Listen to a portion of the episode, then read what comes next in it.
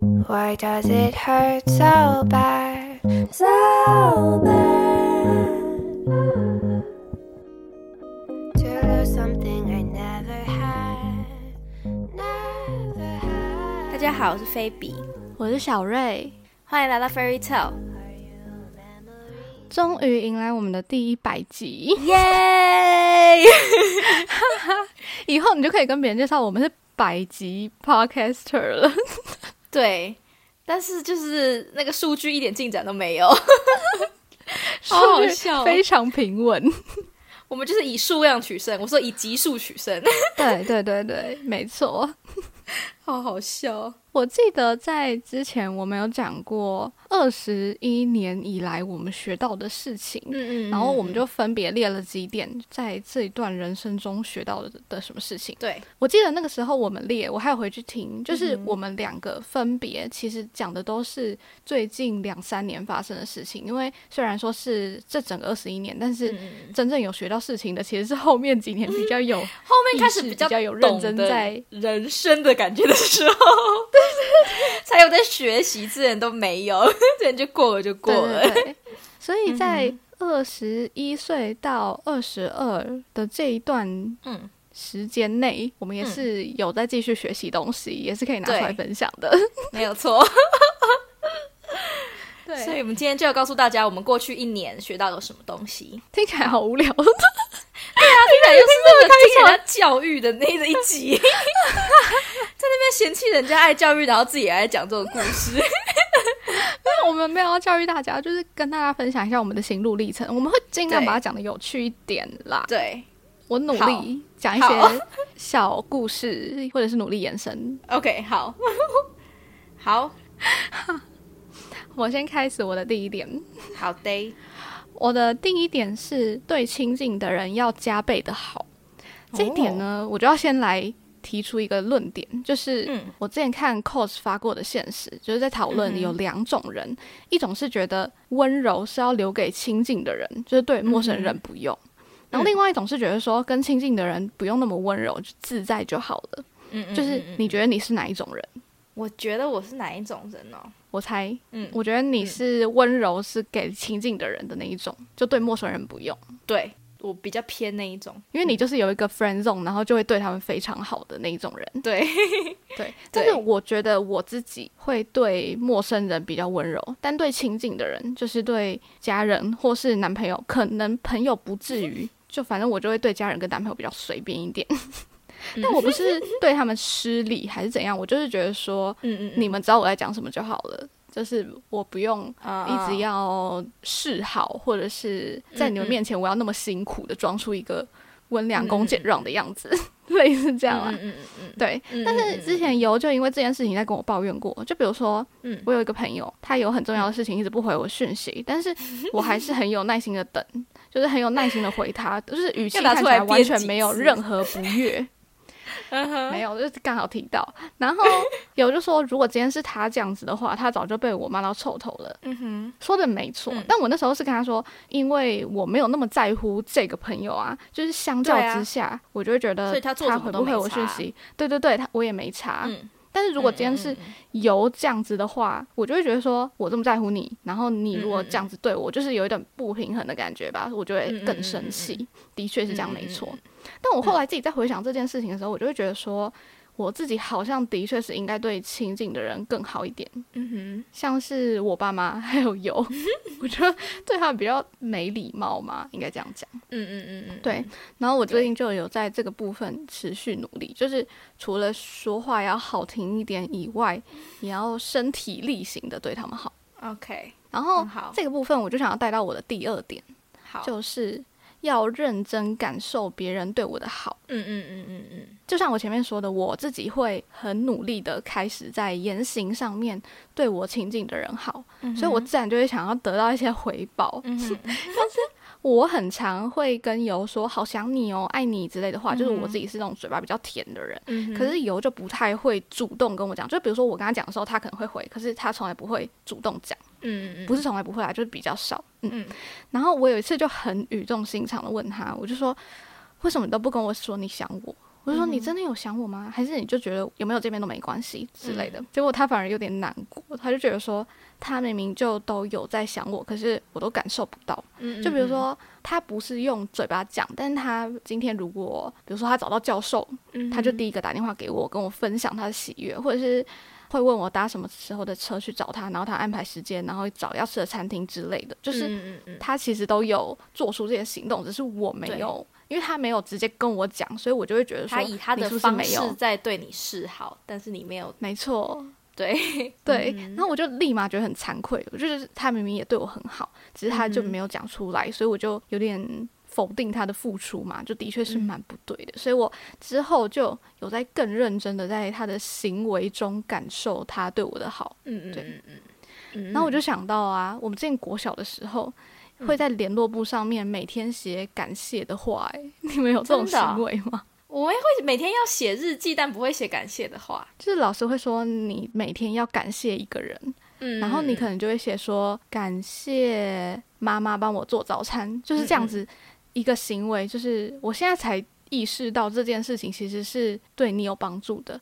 就是你以前小时候可能会觉得好烦哦，干嘛要写这个？但是长大之后才发现，那些行为，那些人家对你好的事情，都是那种他们没有用言语传达，但是其实就是在对你好的事。嗯，对，就是你写下来，你才会真正意识到。对，然后以前可能一开始会写爸爸妈妈，然后慢慢就会写到什么。门口警卫、指挥交通，或者是爱心妈妈，你就觉得哇，大家都对你好好哦，这种感觉，对，嗯其实是有用的啦。对我这个也有深刻感受到，我不知道你有没有印象，我有一阵子会在小账写我的感恩日记。有，我觉得就是除了提醒自己不要忘记别人对你的好的之外，就是你会觉得被爱，然后你自己心情会变得更好。对，所以在。得到别人好，同时自己也获得正能量，然后你就会想的，那我也要散发给别人这么多好处，搞不好他们也会觉得很感激我，他们也会觉得很开心，所以这是一个好的循环，没有错。嗯嗯嗯，对，嗯嗯嗯，好，换你分享，好，换我分享。然后你这样一讲，感觉我自己讲的都是比较负面的。我的第一点，其实，在上一集有提到，我其实本来现在把它留在这一集讲，但是我上一集就哦，就先讲掉了，就是。要适时的站出来为自己发声，讲到好，对，反正就是我过去一年就是经历了那个烂室友事件，嗯，大家都可以回去听上一集那个吵架的过程。好，你先咳完再讲。对。好，重新来。嗯，第一点就是站出来为自己发声，然后详情其要，大家可以回去听上一集，就是我教大家如何吵架的那个部分。嗯，就是呢，我本来就是一个，也不能说以和为贵，就是我觉得能不要造成不好看的场面，就不要造成不好看场面的人。嗯，然后我就会想要逃避，虽然可耻，但是有用这件事情。嗯，但是呢，有时候真的忍无可忍到一个地步。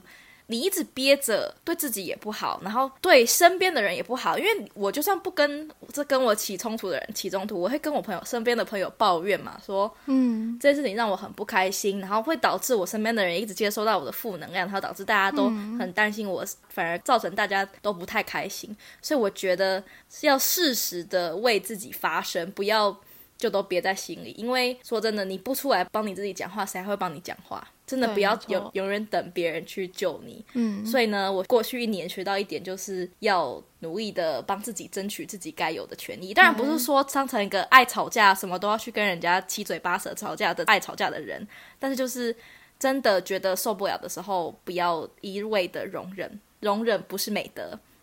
嗯，为自己争取该有的权益才是美德，没有错，这就是我的第一点。哎，你讲你的第一点，然后我就想到，就是我们之前在讲之前学到的事情那一集，你有讲到一点，就是假如说你今天跟别人有观念上的冲突，嗯哼，就是有点类似吵架的事情，然后你觉得，嗯，这件事情好像没办法解决，你就不会继续吵了。所以你的第一点完全就是真的一个转变，哎，就是你变得说，对你以前可能完全是真的不会去吵架，但是你现在变得，嗯，敢站出来认真。吵架对，没有错。酷不对，我觉得如果是想法上面的，他不会实质影响到我的，我可能就会算了。但他如果他真的他的行为，或是他的他一直到处跟别人讲发生什么事情有影响到我的话，我是不会退让的。因为人都已经这么大了，总不能随时随时都要回家找妈妈哭，都要靠自己解决的。你不是迪士尼公主，没有人会出来救你。对，没有错，不会有王子出来救你，就是要靠自己去跟他单枪匹马的吵架。对 对。呃，我的第三点呢，就是嗯，安慰别人也是一种能力，就是。我觉得我在 podcast 里面应该有一直透露这件事情，就是我自己一直以来都是那种不用人家安慰的人。嗯哼，我每次不开心还是生气什么的，我可能跟人家讲一讲就过去了，然后我也不需要别人一直安慰我，我反而会觉得很烦或者很尴尬。嗯，对，所以我也不知道，就是可能有点以为大家都不用安慰，或者是我身边的朋友可能还没有这个需求。你说大家都不用被安慰吗？对，就是我会觉得说，我自己这样子消化过去就 OK 了。为什么大家会一直需要被安慰？就是我可能以前不太能够理解这件事情，所以长久下来，我安慰别人的能力 超级差。就是我会很挑明的跟别人讲说，我超不会安慰人。就是如果你今天发生一个问题，想要解决，你有心真的要把这件事情分析解决的话，我可以帮你。根据情况分析，说你做这件事情可能会怎样？性上的解决问题，不是 emotionally 的，对，在安慰别人。我是 INTJ。就是我可以帮你分析你各个解决方案的利弊，但如果你今天只是想要有一个人安慰你，很无脑的一直说都是人家不对，已经很棒了。对对对对，如果你想要这样子的一个角色的话，真的谢谢再联络，我真的没办法。尤其是有些人难过在抱怨的时候，完全就是不理性，就是只想要别人一直附和你说对对对，你说的对，就是这样子。那种只想听自己想听的话的那种，我就真的就是只想翻白眼离开现场。就是我觉得有一点可能是因为之前那些需要被附和的朋友跟我没有那么好，就是我不是负责主要安慰他的角色，所以我可以真的直接转身离开。嗯嗯嗯嗯。但是我后来就是有一个比较亲近的朋友，嗯，就有遇到一个非常需要安慰的事情。嗯哼，我稍微简介一下，就是我那个。好朋友呢，他就认识了一个男生，然后非常晕船，然后到最后他们也没有在一起，然后就分开了。然后我那个朋友就会一直检讨说，是不是自己哪里做的不好，是不是我哪里还可以改进？然后如果当初再怎样的话，今天就不会分开了，就是会一直在检讨自己。但是一个局外人的角度看来，我自己看来，我就会觉得说，啊，又不是你的错，就是只是刚好不适合而已，然后会一直想要打醒他，跟他说不是这样，不是这样。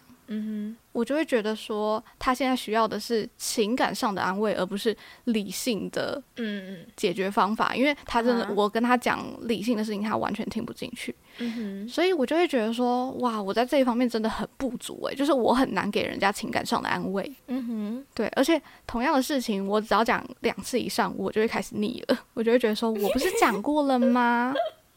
好好笑哦，多没有耐心。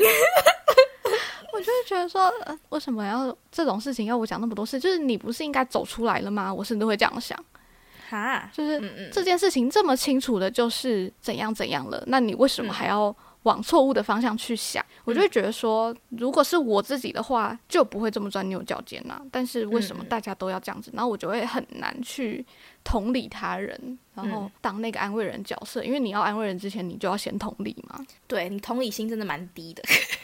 同理心不足，我就真的觉得没有那么夸张。嗯嗯嗯。但是我后来在安慰这个朋友的过程中，我就努力试着给他情感上的支持，就是跟他说：“这又不是你的错，你已经尽力了。”或者是跟他说：“你可以再遇到更好的之类的。”就是讲一些这种对我来讲没有用的话。好好笑。要不是他是我真的很好的朋友，我根本不会想理他。OK，就是这样子。好，这是我后来才学到的，可以安慰别人是一种很好的能力。嗯嗯嗯。讲到安慰别人这件事情，我们的朋友，我们的好朋友更，他也是个很会安慰人的人。嗯，因为呃，今年年初的时候有一阵子状态真的很差，然后呢，我要哭了。然后有一天。我在图书馆，我就收到他传给我一个讯息。哦天哪！对，然后我打开，我就直接图书馆爆哭。嗯，因为我那时候就是一直觉得，我不知道我跟你朋友状况像不像哎，就是我一直觉得我已经是我的问题还是什么样，但其实我心里知道不是我的问题，只是我一直不能够理解为什么这件事情会发生在我身上。然后呢，我们的朋友啊就传个讯息跟我说，他看了我这样子，因为我我都有在小账写，我觉得怎么样嘛？因为我觉得我写出来我会比较能够理清我自己在讲自己在想什么东西这样。嗯，他就说。他这样看下来，他觉得他很心疼我，因为他觉得这件事情就是其实并不应该是我需要去承受的，他这并不是我的错。然后，嗯，他觉得如果。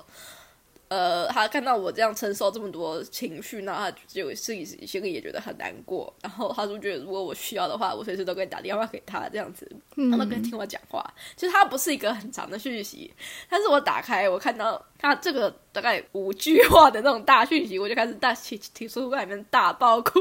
嗯，对。然后是哭到旁边都给我卫生纸这样子，对，因为我自己其实也不是一个很会安慰人的人，因为我自己也会觉得超级尴尬的，嗯，但是我能够理解被安慰的力量，因为有时候你其实没有人想要哭，你只是觉得到底怎么会这样子，但是人家一安慰你，你就会整个这样大哭出来，所以我觉得这样也是一个好的一个抒发啦，对，没有错，嗯，的确是，好。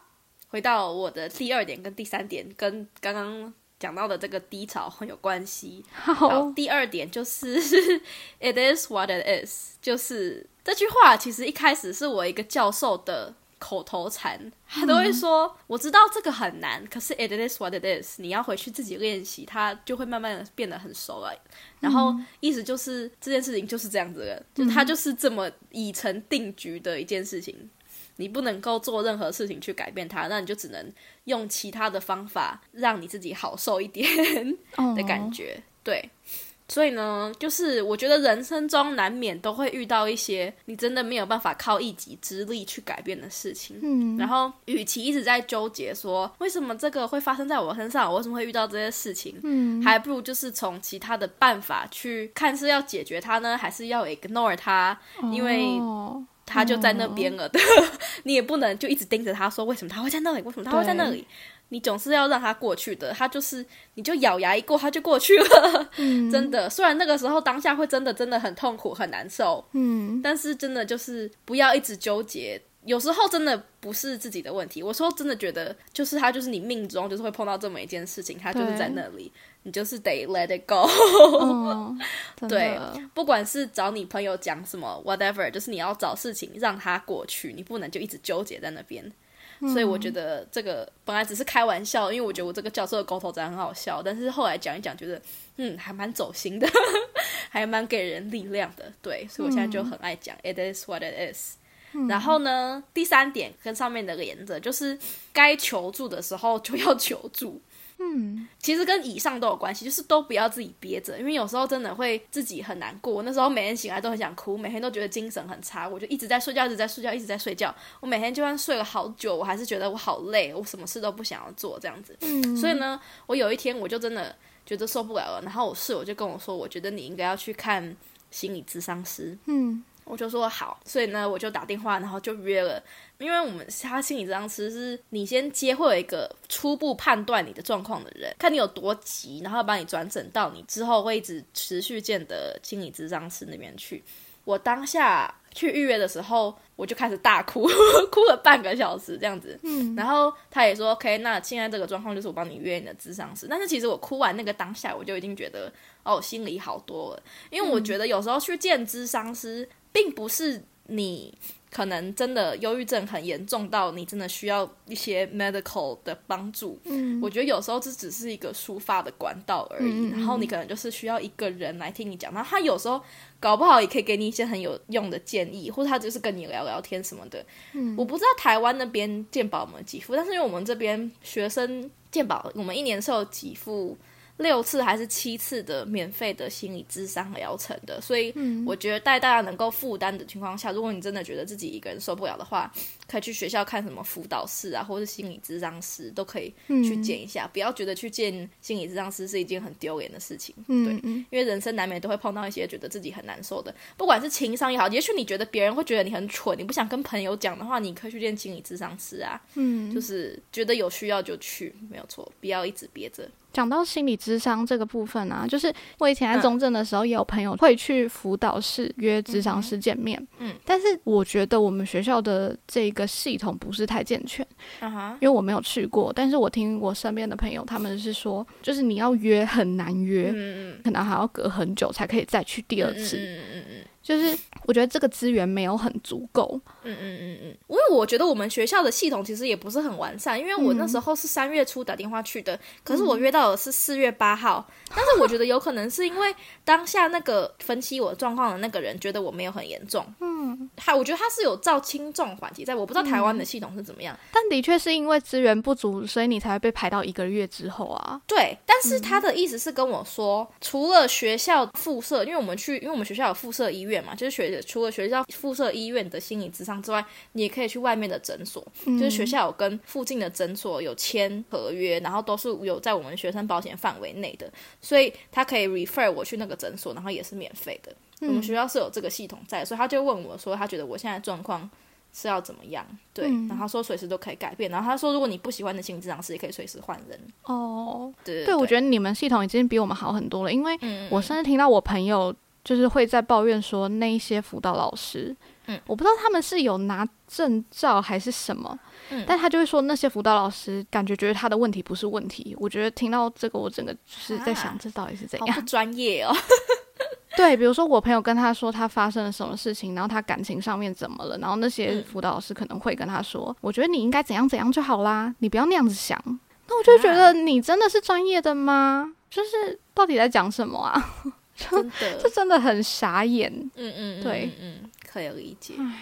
可能台湾在这个方面还是比较欠缺，比较没有那么的跟得上现在时代的身心健康的潮流，很认真在原话。就现在变成说身心科，你去看结果都是吃药啊，就是嗯，没有达到一个实际上的改善，然后常常都是看到大家都在吃药。就可能你这阵子好一点了，但是停药之后又继续。就是一个很无止境的循环，你知道吗？就是感觉没有得到一个真正的改善。嗯嗯嗯嗯，很心疼。呃，我想要推荐大家一本书，如果你真的约不到心理咨商师的话，我觉得看这本书可能会释怀一点。它叫做《也许你该找人谈谈》，Maybe you should talk to someone。它是一个心理咨商师写的。然后他在写的就是他自己身为一个心理咨商师，他也是需要去见心理咨商师的。嗯，他里面就在讲说他在咨商客人的时候，他们有有时候会有一些什么样的心境的转变，就是他觉得客这个客人很烂，他不知道怎么样处理，然后他们自己也是碰到问题，也是需要去找心理咨商师的。所以我觉得大家可以去看看那本书，他还蛮诙谐的面对一些他在咨商的过程碰到一些比较困难的案例，或者他自己生活上碰到的案例。我觉得还蛮有帮助的，可以推荐大家去看。哎，我其实现在书店越来越多心理智商的书，哎，就是我那天去逛垫脚石，然后我就看到有另外一本书，好像是叫什么《蛤蟆先生》还是《蟾蜍先生》，我忘记了，但是它就是一个。他自己跟心理咨商师的对话，嗯嗯嗯，就是最近有越来越多书在写这些对话记录，我觉得从中可以获得。我我觉得是好事，就是代表这个有着被常态化。对，嗯嗯，尤其是如果你自己可能真的没有勇气，或者是你真的不想去接受心理咨商的话，你也可以从这个慢慢开始。嗯嗯嗯嗯，就至少你可以透过这些书，你知道里面情况是怎样，对对，你就会比较有去跟人家聊聊，讲自己情况。对对对。的勇气，嗯，对，就是这样子。再来我的第四点吗？对，好，就是我觉得学历其实没有那么重要。哦，就是从小到大，我们就是一直在追逐学历这件事情嘛。就是国中要考好的高中，高中要考好的大学，然后大学可能还要继续考好的研究所。但是我自己在毕业之后，就是觉得出了社会，其实大家都在差不多的起跑点。就是我知道很多理工科的大公司的确很看学历，就是那种是不是台青交会差很多的那种。但我现在说的不是，我现在就是说我身为一个文组的感想。嗯，就是在我高中考完大学之后，我在填志愿。我跟你。跑去麦当劳，很认真想说我要填这个吗？填这个吗？就是还很认真的列出来，然后在那边排顺序。然后甚至到了大学，我时不时还会想说，哎，我现在选这个学校这个科系是正确的吗？但是在毕业进入到求职阶段之后，我就会觉得说，过去那些纠结都超级微不足道。跳脱我自己的这个身份想，我如果在求职市场上，我觉得我自己的定位可能就是国立大学外文系。就是这样子而已，甚至可能没有人在乎说我是中正还是中心，甚至我可能是嘉义，反正都是国立大学。就是在没有什么经历一张白纸的情况之下，我觉得其实大家都是差不多的。对，就是我觉得出社会之后累积经验反而是更重要的事情，比起你的学历，尤其是。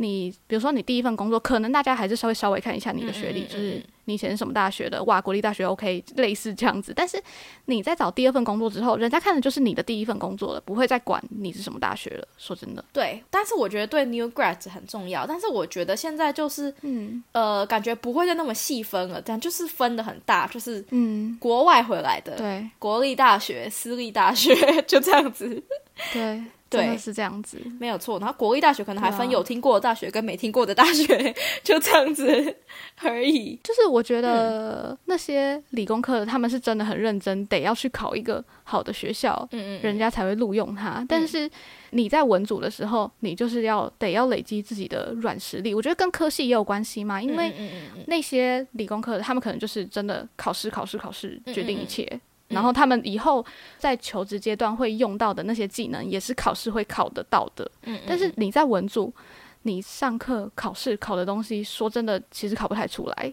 嗯，有一些文组会做的工作，比如说编辑，比如说行销，这种都是你很难用考试考出来，你只能用实际来做。嗯嗯，所以在这些科系来讲，学历的确不是太重要的一件事情。嗯嗯嗯嗯嗯，我觉得在美国学历还是重要的，可是我觉得是 GPA。因为美国我们在找工作的时候，他都会要求你的 GPA 在多少以上这样。可是，嗯，只有 New Grads 的第一份工作，我觉得 New Grads 的工作是最难找。但是我觉得看学历的重点就是，就是刚你讲的嘛，第一份工作。可是因为你第二份工作又要看你第一份工作是在哪一个公司工作多久，嗯，所以你要最好能够在第一份工作就可以到很厉害的公司，看起来比较厉害的业绩的话，你在第二份工作会比较有优势。我觉得在美国这件事情比较明显，因为美国不是都会说，他们第二份工作面试你的人可能会回去问你上一间公司，就是你表现的怎么样？对，台湾不会吗？不会啊，怎么怎么可能会？我们有一个 background check。就是你要提供两个到三个呃 reference，然后 HR 他就会去联系上一间公司的 HR，或是比如说，比如说我在学校打工，他就会去联系我在学校打工的人，或是说我可以提供一个教授，他就会打电话去问的教授，或者写 email 问的教授说，这个人平常在你们公司怎么样啊？然后你有没有觉得他不好的地方，或者他们跟同事有什么争执，这样他都会问这些问题。嗯。然后主管有时候也会去跟人家通风报信，对，嗯，所以我觉得还是在美国目前来说还算是重要的。对，但是在台湾，就是如果今天讲的是相同产业，然后可能那些主管之间互相认识，那可能就会有通风报信的问题。但是如果是不太相近的产业，或者是那种相差很远的公司，就真的不会有人特别打个电话过去问说这个员工之前怎样。哦，对啊，你想想看，真的不会。如果你突然接到一通电话，问你说那个谁谁谁之前在你们公司怎样，你会觉得莫名其妙吧？就是好没礼貌，好好笑。那就来讲我的第四点吗？我的最后一点，嗯，就是朋友要精不要多。然后呢，跟你学到的就是要很会设停损点，就是适时的要远离那些很会情勒的朋友，然后还有那些。一直想要利用你的坏朋友，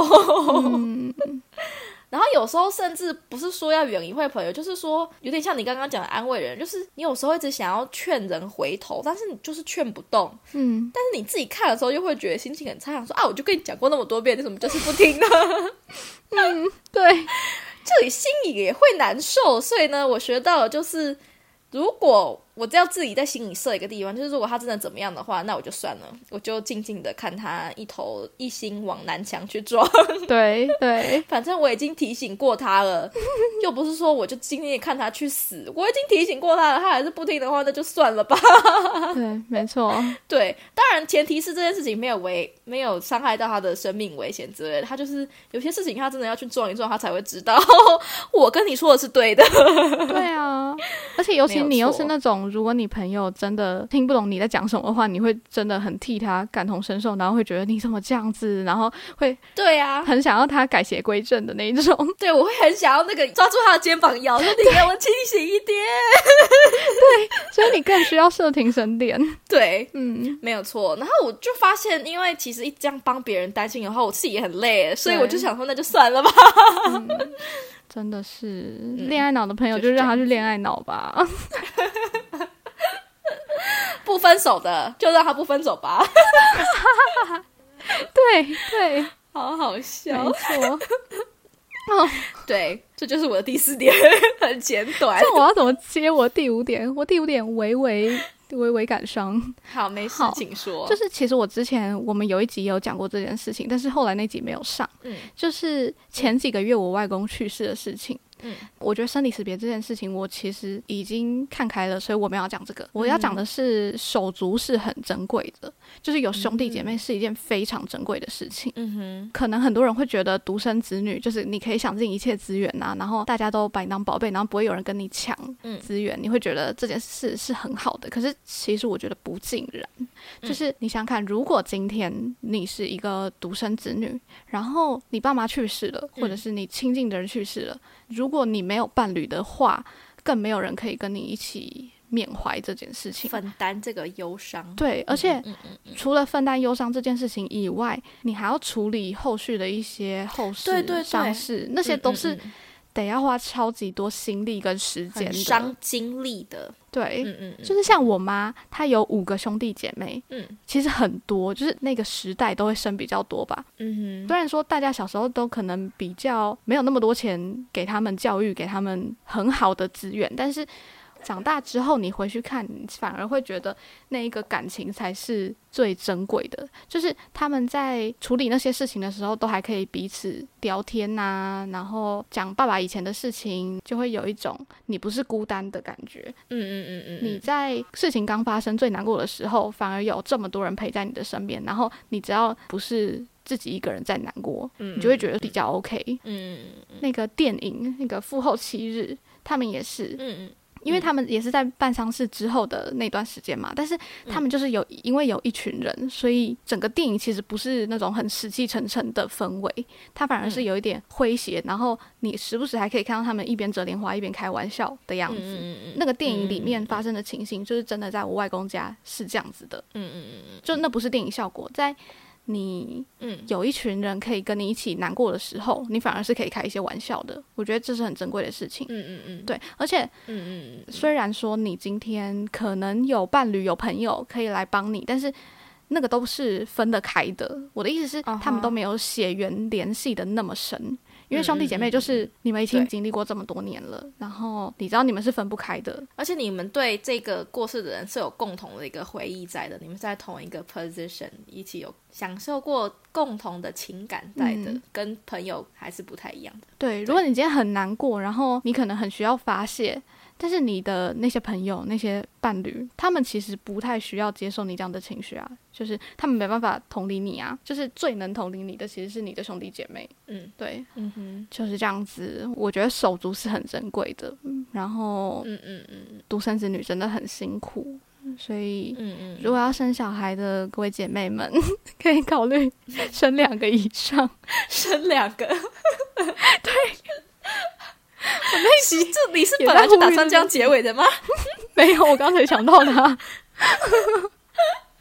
真的啦，你不要生一个小孩，那他会很辛苦哎。嗯，好像也是哈。对啊，他真的很孤单，除了小时候没有玩伴以外，长大了也没有人可以跟他互相扶持啊。也是，嗯，一百集的结论是生小孩要生两个以上，没有，有很多结论呐。